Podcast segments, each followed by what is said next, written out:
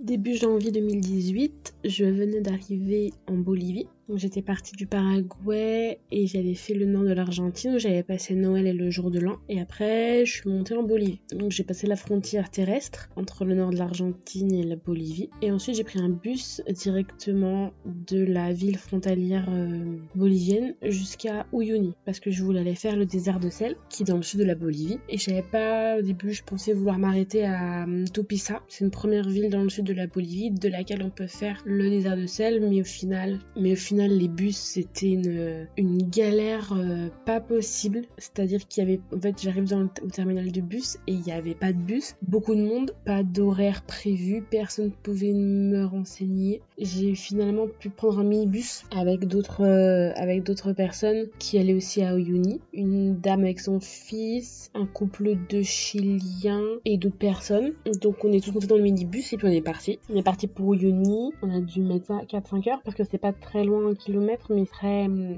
c'est des routes de merde, donc euh, ça va pas très vite, pas non plus très confortable, sachant que j'avais passé la veille euh, la nuit dans un bus pour euh, aller jusqu'à la frontière, et ensuite je m'étais réveillée très très tôt, parce que le bus avait dû nous laisser à la douane à 4-5 heures du mat, 5 heures du mat, la douane a dû ouvrir à 7 heures, donc après passer les frontières, tout ça, mais je garde pas un mauvais souvenir. On arrive donc à Uyuni, et c'était pour moi vraiment le début début du voyage solo parce que j'étais partie solo mais j'étais quand même avec des potes tout le long. Avant j'avais fait deux semaines en Argentine et là bah, j'étais vraiment dans une ville que je ne connaissais pas solo. Donc j'arrive avec un gars de mon bus, on trouve une sorte euh, d'hôtel, ouais c'était un hôtel, pas d'auberge ni rien. En fait c'est une très très petite ville. Eux ils décident d'aller direct booker un tour pour partir le lendemain faire les trois jours et moi je me dis bah je sais pas je vais attendre un peu, je vais me poser parce que j'avais beaucoup de temps. Donc je me pose dans cette chambre et j'ai même une chambre pour moi toute seule donc c'est top. Sauf qu'en fait, bah, je connaissais personne. Je vais faire un petit tour dans la ville. Euh, les gens de la ville sont pas très sympas quand je demande mon chemin ou quoi.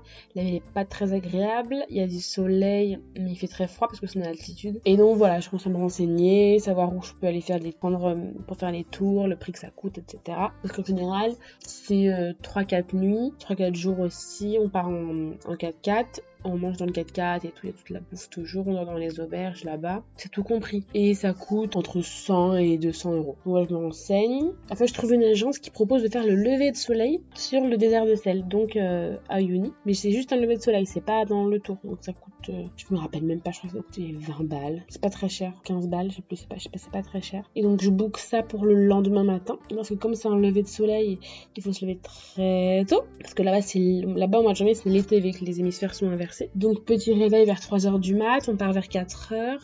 Pour être là-bas, on arrive, c'est euh, nuit totale. Et en fait, euh, on avait de la chance parce qu'il faisait, euh, il avait plu un peu, donc ça faisait vraiment comme un tout petit lac. Et on donne donc des bottes pour s'équiper parce que bah il y a plein d'eau. Le soleil se lève peu à peu, on voit bien les étoiles, c'est vraiment un truc de dingue parce qu'il y a rien. C'est-à-dire que le désert de sel de Uyuni, il fait environ 10 000 km donc c'est vraiment immense et à, perte de vue en fait, il y a rien. Il y a rien.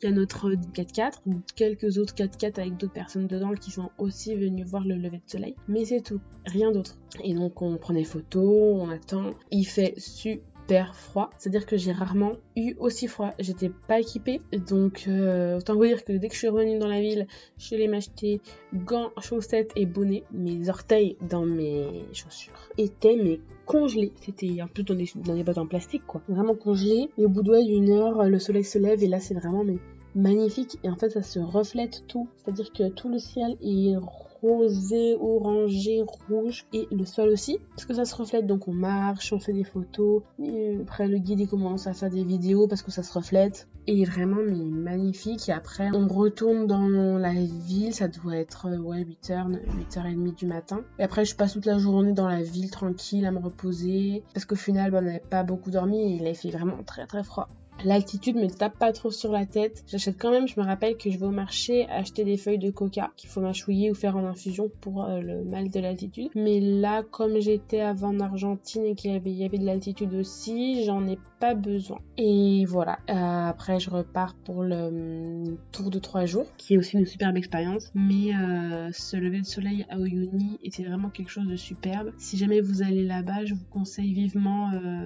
de le faire en plus du tour, sauf si parfois certains tours proposent, c'est inclus dedans le lever de soleil. Mais c'est vraiment incroyable avec, euh, avec l'eau qui est stagnante. C'est vraiment superbe, une des plus belles choses euh, que j'ai vues.